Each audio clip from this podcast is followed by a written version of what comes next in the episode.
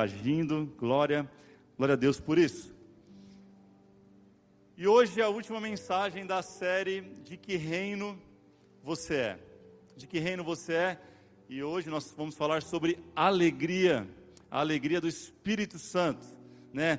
Segundo Romanos 14, 17, que é a base da nossa série, pois o reino de Deus não é comida nem bebida, mas justiça, paz e alegria no Espírito. Falamos sobre justiça, falamos sobre paz e hoje vamos falar sobre alegria no Espírito Santo. Amém? Quem está animado aí para receber a palavra de Deus?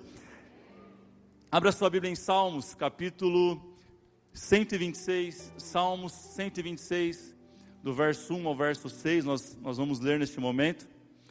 É, o tema dessa mensagem, apesar de falarmos de alegria, nós colocamos o tema Como quem sonha, que é sobre isso que esse texto fala. Como quem sonha. Salmo 126, de 1 a 6. Eu quero ler com você, acompanhe comigo. Pegue a sua Bíblia, pegue a sua caneta, o seu bloco de anotação, sabe, anote tudo isso. Eu sempre digo isso, mas eu repito, anote aquilo que o Senhor falar com você, para que você possa guardar essa mensagem no seu coração. O salmista diz: A tua palavra eu guardei no meu coração, para não pecar contra ti. Amém? Olha o que diz, verso 1. Quando o Senhor trouxe os cativos de volta a Sião, foi como um sonho. Em algumas versões dizem, ficamos como quem sonha, as mais tradicionais. Então a nossa boca encheu-se de riso e a nossa língua de canto de alegria. Até nas outras nações se dizia: O Senhor fez coisas grandiosas por este povo. Sim, coisas grandiosas fez o Senhor por nós, por isso estamos. Por isso estamos Senhor, restaura-nos assim como enches o leito dos ribeiros no deserto. Aqueles que semeiam com lágrimas, com cantos de alegria, colherão. Aquele que sai chorando, enquanto lança a semente, voltará com cantos de alegria, trazendo os seus feixes. Quem pode glorificar o Senhor por essa palavra? Eu quero orar com você. Aplauda ele primeiro, vamos lá. Exalte o nome dele. Glória a Deus por esta palavra, a palavra viva do Senhor. Vamos orar, Pai. Obrigado, Senhor, por este tempo. Obrigado por essa nova estação que nós estamos começando a viver hoje. Hoje marca esse dia, Pai, de um novo tempo. Ah, Senhor, fala com a gente. Eu creio que na tua palavra há princípios poderosos que vão nos guiar neste novo processo, neste novo caminho, Pai, nessa nova estação que chegou até nós, ó Pai. Eu creio que Teu Espírito Santo vai falar com a gente, vai ministrar o nosso coração, aqueles que estão aqui, também daqueles que estão em suas casas, estão assistindo, ó Pai, agora o nosso culto online. Senhor, fala com a gente, não aquilo que nós queremos, mas aquilo que nós precisamos ouvir. Essa é a nossa oração, em nome do Teu Filho amado Jesus Cristo. Quem crê, diga amém.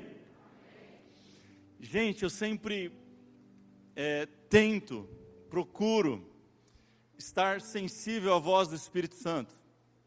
E pensando alguns dias atrás sobre o que falar hoje, nesse dia tão, tão emblemático para nós, né?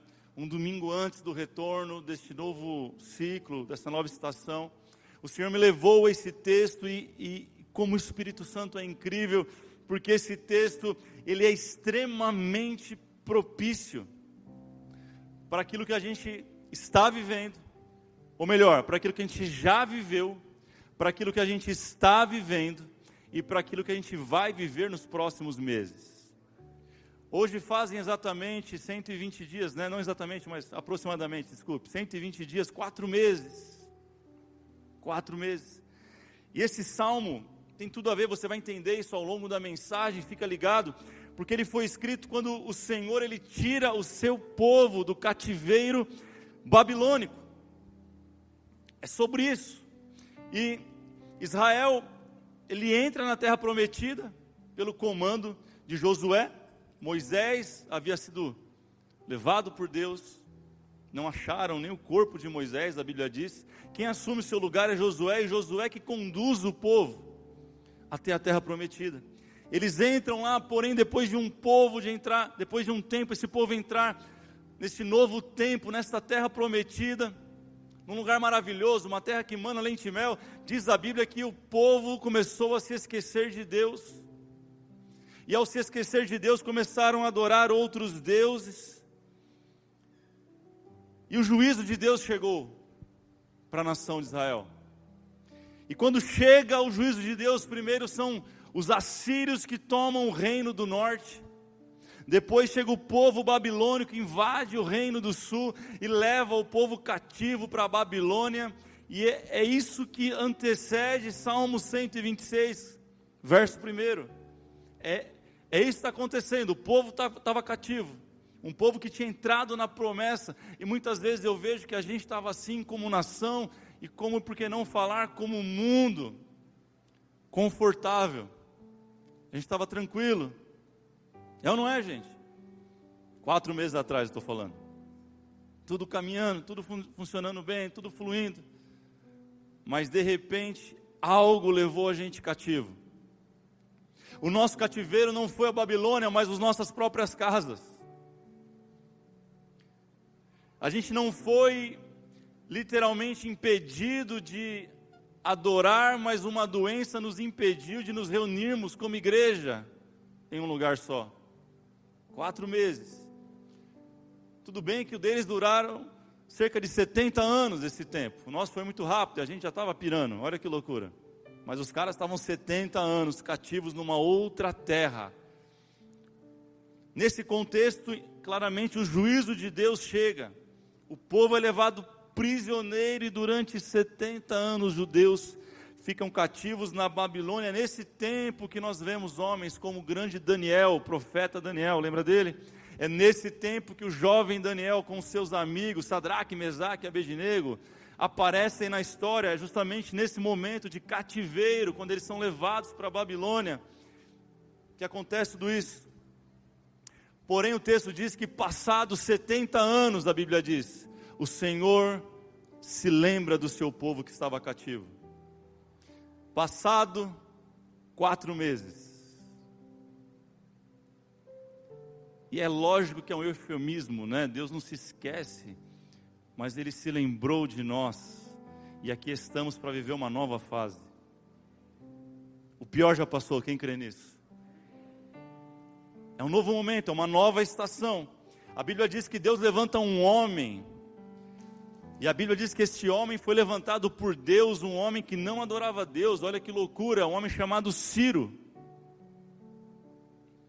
Um homem que não servia ao nosso Deus, ao Deus de Israel. Mas ele fala, Deus fala assim: Eu estou levantando este homem. E é Ciro que, através de um decreto, ele liberta o povo do cativeiro babilônico e esse povo retorna de volta para sua terra. Ah, na Babilônia não tinha mais templo para adorar. Sabe, a gente estava cativo e por um decreto, uma MP foi liberada, agora pode abrir as igrejas. Gente, é, é muito louco isso. Como as coisas se repetem, como as coisas acontecem. Salve as devidas proporções, mas Deus está falando com a gente. Quem está entendendo aqui o que Deus está falando? Sabe, então o povo volta para sua terra. E é exatamente Salmo 126, é a declaração do povo voltando do exílio, voltando do cativeiro. E esse Salmos ele vai se dividir em duas partes. A primeira parte é do verso 1 ao verso 3, e a segunda parte é do quarto ao sexto. Ele se divide em duas partes. A primeira parte é sobre a libertação da Babilônia, sobre o resgate do povo que estava cativo. A segunda parte é sobre a restauração da cidade natal do povo de Israel, restaurando Israel. Porque uma coisa é uma coisa, outra coisa é, já diria o filósofo. Gente, não tem como ler isso e não lembrar daquilo que a gente está vivendo. Você vai entender isso. Sabe, quatro meses enclausurado em casa. E hoje nós vivemos esse tempo de libertação. Olha só, agora pode voltar ao shopping. Quem já foi no shopping? Deixa eu ver. Fala a verdade, vai. Quem já foi dar uma passeada? Não, não, olha lá. Eu tô, muita gente foi, eu também fui já. Não tinha ninguém lá onde eu fui, mas eu fui. Pouca gente. Mas o shopping abriu. Abriram os restaurantes. Parece que amanhã abre as academias, é isso? Alguém sabe melhor que eu? Parece que amanhã. Poxa, que droga, não abriu academia antes, né? Nada. Mas abre amanhã, abre academia, muita coisa está acontecendo e mudando. Sabe, a cidade começou a experimentar novos ares, a cidade está diferente. Quem percebeu que a cidade está com mais vida, as pessoas. Né, a gente fica ao mesmo tempo preocupado com isso. Será que deve? Será que não deve? Mas as coisas estão mudando. A cidade sem vida fica parecendo Walking Dead. É assim que estava no começo. Lembra? Você na rua tinha uma alma. Você olhava e falou, cara. Viu o feno rolando assim, aquela musiquinha de fundo. A cidade está ganhando vida. É um novo momento coisas estão acontecendo. Cara, e, que alegria que eu estou sentindo aqui hoje. Eu não sei você. Mas que alegria poder te receber de volta, que alegria poder dizer: olha só, por mais que temos limitações, mas você vai poder voltar a estar com a gente. Que alegria, quem está feliz por isso, gente, de verdade. Sabe, eu fico imaginando a alegria daquele povo quando o Ciro assinou o decreto e falou: pode voltar para sua terra, pode voltar para a casa de vocês, pode voltar onde tem o templo, pode voltar a adorar o seu Deus como comunidade. Eu imagino a alegria deles, gente. Porém, quando eles chegam lá, a cidade já não é mais a mesma. 70 anos se passaram, gente. A cidade está destruída. Você vai entender que, a, que o templo estava destruído, as portas da cidade estavam destruídas. Já não era mais a mesma coisa os muros estavam em ruínas. A cidade agora estava sendo habitada por outros povos. Eles ganharam vizinhos novos que eles não tinham quando eles saíram há 70 anos atrás. Quase uma geração passou. E olha que louco, a gente está do mesmo jeito. A partir de hoje eu sinto que há uma libertação, um resgate para nós, amém? Essa é a primeira fase, eles ficaram como quem sonha. Uau, Deus está fazendo coisa nova, nem acredito. Domingo coloquei minha roupa e estou indo para a igreja, aleluia. Fiz a chapinha. Oh, aleluia, estou indo para a igreja, peguei a Bíblia, vou para a igreja, que coisa boa, é não é, gente? Uau, que alegria. Só que a gente chega na igreja, é um metro e meio longe agora. Todo mundo de máscara, não fala com ninguém, não dá mão para ninguém, não abraça ninguém. Você fala, que bom que eu fui liberto, mas o negócio está diferente. É ou não é? Gente, diferente. Tem uns caras com câmera agora na igreja, andando para lá e para cá. Está atrapalhando minha visão. Essa é a sensação que eles tiveram. Uau, fomos libertos. Uau, estamos voltando para casa, mas a casa não é a mesma, a cidade não é a mesma. Tem gente diferente na cidade. E agora como que a gente vai lidar com esse novo normal. Então eu preciso entender a primeira coisa que esse texto fala para mim. Estamos vivendo uma nova fase. Diga isso, estamos vivendo uma nova fase. Agora diga assim: o caminho ainda é longo. Essa é a realidade. Hoje me perguntaram de novo, pergunta que eu mais ouço, pastor, quando volta ao normal? Como que se eu soubesse? Eu falo, eu acho que um novo normal por completo, essa é a resposta janeiro, dezembro, a hora que chegar a vacina. É o mais óbvio, não é? Todo mundo quer saber, mas existe um processo, existe uma fase agora do resgate para se adaptar, para reconstruir, para entender o novo momento. Quem está me entendendo? Existe um, uma, um, aprender a conviver com uma nova realidade. Então, esse texto aqui ele me leva a ter dois olhares, anote isso. Dois olhares, tem dois princípios para aqueles que querem viver uma vida alegre, para aqueles que não querem viver frustrados nesse tempo. Quem quer saber, diga amém. Número um, ele nos faz olhar para o passado, anote isso. Ele nos faz olhar para o passado. Olha o que diz, vamos ler de novo, verso 1 a 3. Quando o Senhor trouxe os cativos de volta a Sião, foi como um sonho, então a nossa boca se encheu de riso e a nossa língua de cantos de alegria até nas outras nações se dizia, até em volta estava dizendo, ó, o Senhor fez grandes coisas por esse povo, sim, coisas grandiosas fez o Senhor por nós, por isso estamos alegres. Sabe, e nesse primeiro olhar para o passado são dois sentimentos que são característicos. Primeiro, verso 1, eles ficaram como quem sonha. Sabe quando a gente pensa, Só em sonho isso vai acontecer? E aí acontece? Quem já viveu isso? Sabe, no começo a gente começou o negócio todo, você falou assim, vai passar 15 dias. Ah, coisa, coisa boba. Não, não, é 30 dias, vai passar. Não passou. Um mês e meio, dois, dois e meio, três, você fala, meu Deus, onde vai parar isso? Aí a gente começou a ficar assim, sonhando, quando que a gente vai conseguir voltar? Quando que a gente vai conseguir estar junto? Não era um sonho? Hoje você está aqui, virou realidade. É assim que o povo estava. Você tem que olhar para o passado e eles olhavam e ficaram como quem sonha. E eu não estou falando só disso, mas você já viveu isso na sua vida, algo que você falou só em sonho vai acontecer. E aconteceu. É assim que eles estavam. Esse é o olhar para o passado. É o olhar do, do verso 2. Olha o que diz: ficaram rindo à toa e cantavam. O que, que eles cantavam? Grandes coisas fez o Senhor por nós. Por isso estamos alegres. O convite de Deus para nós hoje é olhar para o passado com alegria, dizendo assim: caramba, Deus fez coisas incríveis por mim.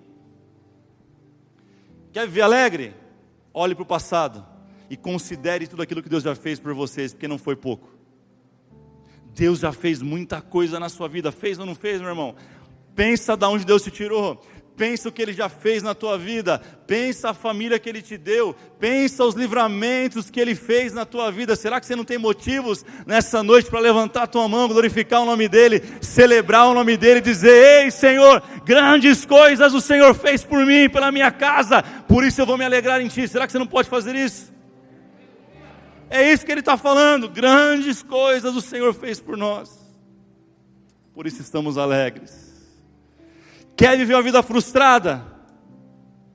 Reclama do passado. Reclama que não acontece nada. Quer viver alegre? Louve ao Senhor por tudo que Ele já fez na sua vida. Essa é a lição que eu tiro, a primeira lição que eu tiro desse texto. E para esse tempo é: para de olhar para aquilo que você perdeu em quatro meses e olha para aquilo que você viveu nos outros 40 anos da sua vida e comece a glorificar o nome do Senhor por isso. Ah, querido, eu sinto o Senhor nessa palavra. O Espírito do Senhor está aqui tocando a minha vida e a tua vida, dizendo: Ei, acorda para a realidade e começa a dar graças a Deus. Começa a dar, a dar graças por mim, Ele está dizendo, por tudo que eu já fiz na sua vida. Eu sou o Deus que te tirei do Egito. Eu sou o Deus que te tirei da Babilônia. Eu sou o Deus que te fiz assentar entre os príncipes. Ah, queridos. Olhe para o passado com esse olhar, gratidão e alegria, dizendo: Ah, Senhor, eu posso não estar vivendo o melhor momento da minha vida, ah, mas o Senhor já fez tanta coisa.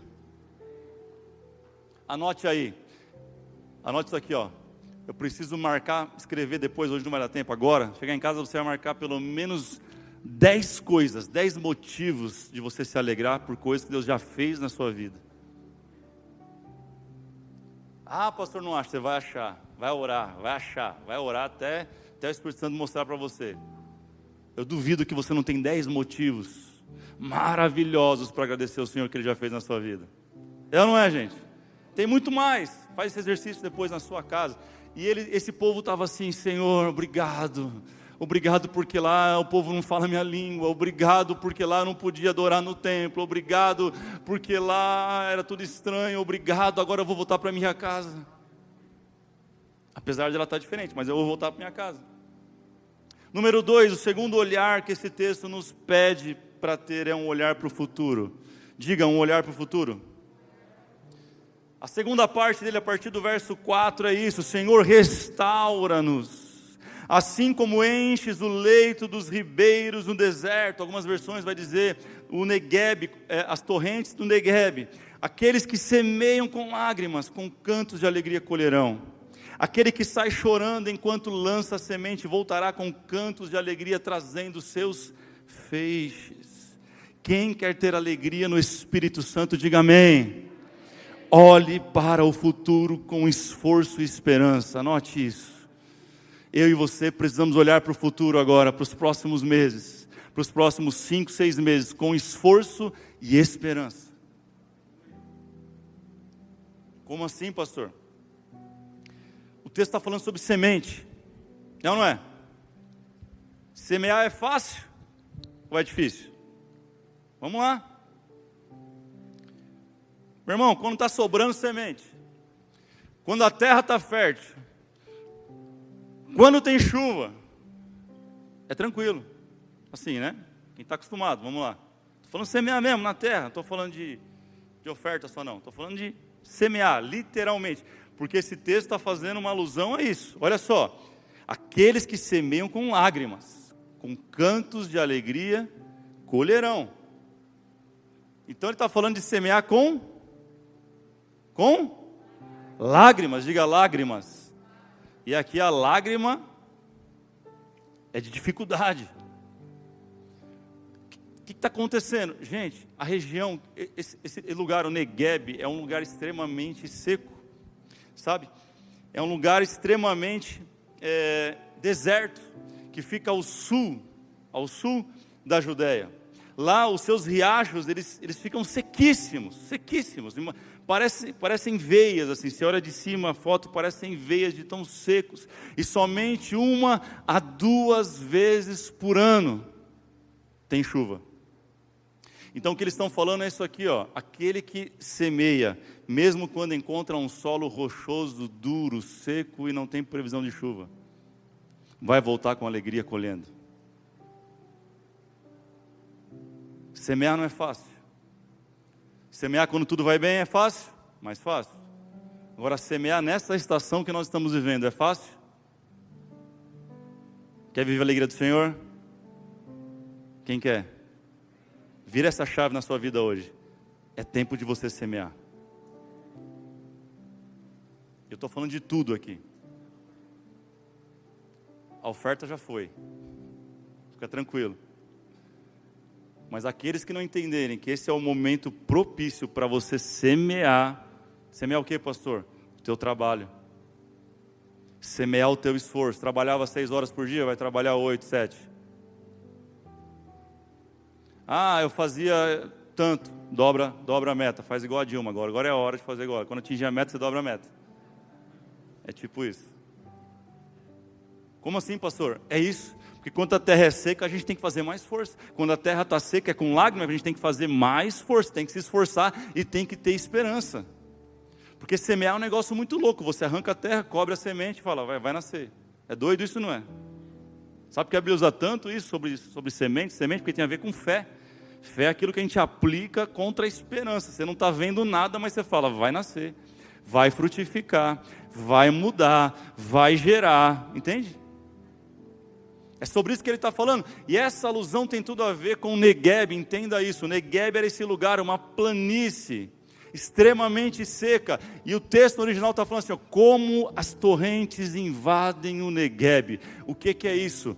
O texto está dizendo que chovia uma, duas vezes por ano nas montanhas em volta do Negueb. E aquela chuva, ela tornava em torrentes que desciam as montanhas e enchiam o Negueb. Um entendeu? Deixa eu ver se alguém entendeu aqui. Gente, Deus está falando para você o seguinte: é tempo de semear. Você está vendo a chuva? Não, está um sol de lascar, pastor. Pensa no sol que está na minha vida. 40 graus na sombra. É assim que está a minha vida hoje. Deus está falando, semeia. Não, pastor, está entendendo? O chão está seco. Eu estou tendo que cavar de picareta e a terra vira pó. É assim que você vai semear. Não, você não está entendendo, não, não tem prospecção, não tem cliente, o mercado está fechado. Semeia, semeia. Deus está falando, semeia. Será que você pode virar para alguém aí e dizer assim: ó, é tempo de semear, não é tempo de ficar parado, é tempo de se esforçar, é tempo de batalhar, querido, é tempo de arregaçar as mangas, é tempo de você aprofundar que Deus está falando com esse povo é: faz a sua parte, que a chuva eu mando. Eles semearam com lágrimas. Quando menos eles esperavam, o Senhor fez chover nas montanhas. Ah, querido. E aquelas chuvas inundaram o Negueb e as sementes começaram a crescer.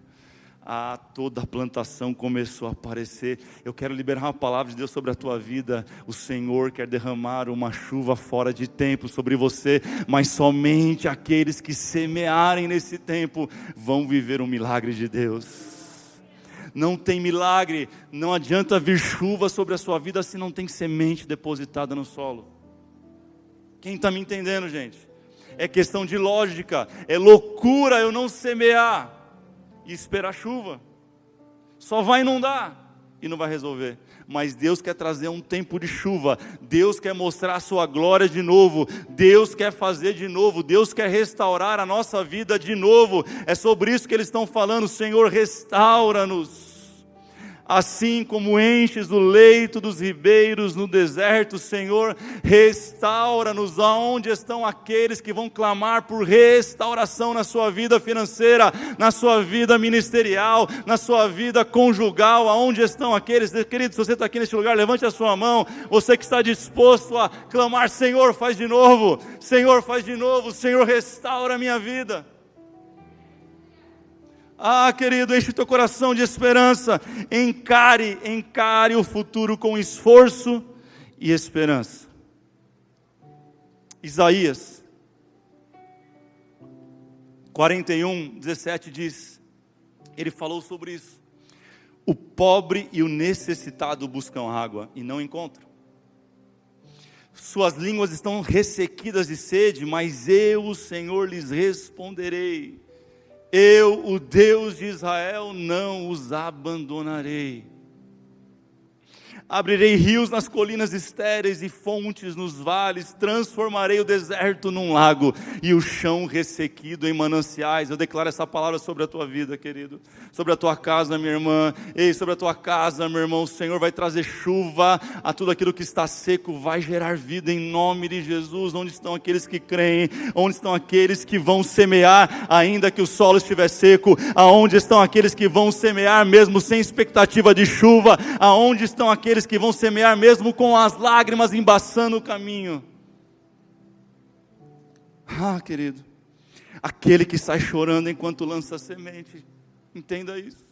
Aquele que sai chorando enquanto lança semente voltará com cantos de alegria, trazendo seus feixes. Ah, isso é poderoso. Se coloque de pé, eu quero terminar essa palavra. Eu quero orar por você, você que está aqui, você que está em casa.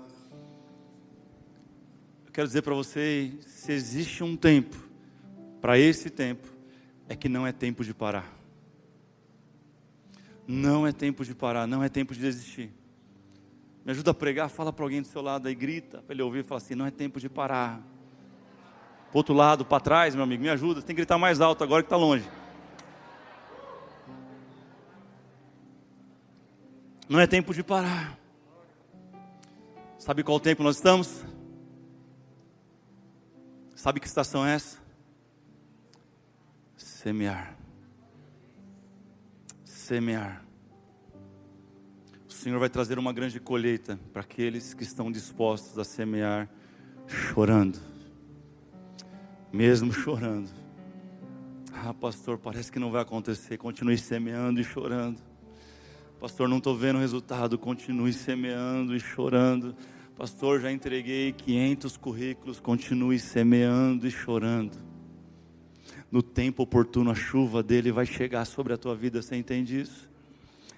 Ah, levante as suas mãos e comece a orar. Comece a dizer: Senhor, me dá essa, essa força, me dá, Senhor, esse entusiasmo, Senhor.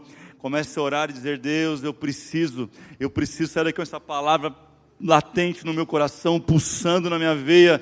Comece a orar, querido. Levante a sua voz. Você que está em casa agora, junte com a sua família e comece a orar. Comece a declarar: Eu entendi. Eu entendi que não é tempo de parar, não é tempo de recuar, não é tempo de desistir, mas é tempo de semear. Senhor, nós entendemos isso e queremos declarar: Faz de novo faz de novo, assim como você fez com seu povo, trazendo ele lá cativo, ou liberando eles do cativeiro da Babilônia, faz de novo nesse tempo.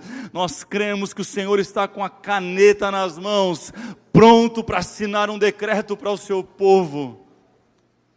Ah, traga nessa nova estação, Senhor, chuva, chuva sobre a tua igreja. Senhor, eu tenho profetizado isso todo esse tempo de pandemia que nós veremos a maior colheita da nossa vida. E colheita para a tua igreja significa almas, pessoas. Esse é o maior resultado que nós podemos ter, são pessoas restauradas, pessoas entregues ao Senhor. Nós oramos, me ajude a orar, querido, você que é voluntário desta casa. Se você concorda com essa oração, se você concorda com essa palavra, se você concorda com isso, comece a profetizar, Senhor, nós veremos a maior colheita neste lugar ainda este ano, nesta nova estação, porque nós não paramos de semear, nós semeamos com lágrimas quando as portas se fecharam, nós semeamos quando tínhamos apenas uma câmera, Senhor, nós continuamos semeando quando a equipe ainda estava despreparada, Senhor, nós continuamos semeando, mesmo sabendo que estávamos não estávamos sabendo o que estávamos fazendo, Senhor, nós continuamos semeando e cremos que o Senhor fará coisas maravilhosas de novo. Oh, faz de novo, Deus, faz de novo, Deus. Me ajude a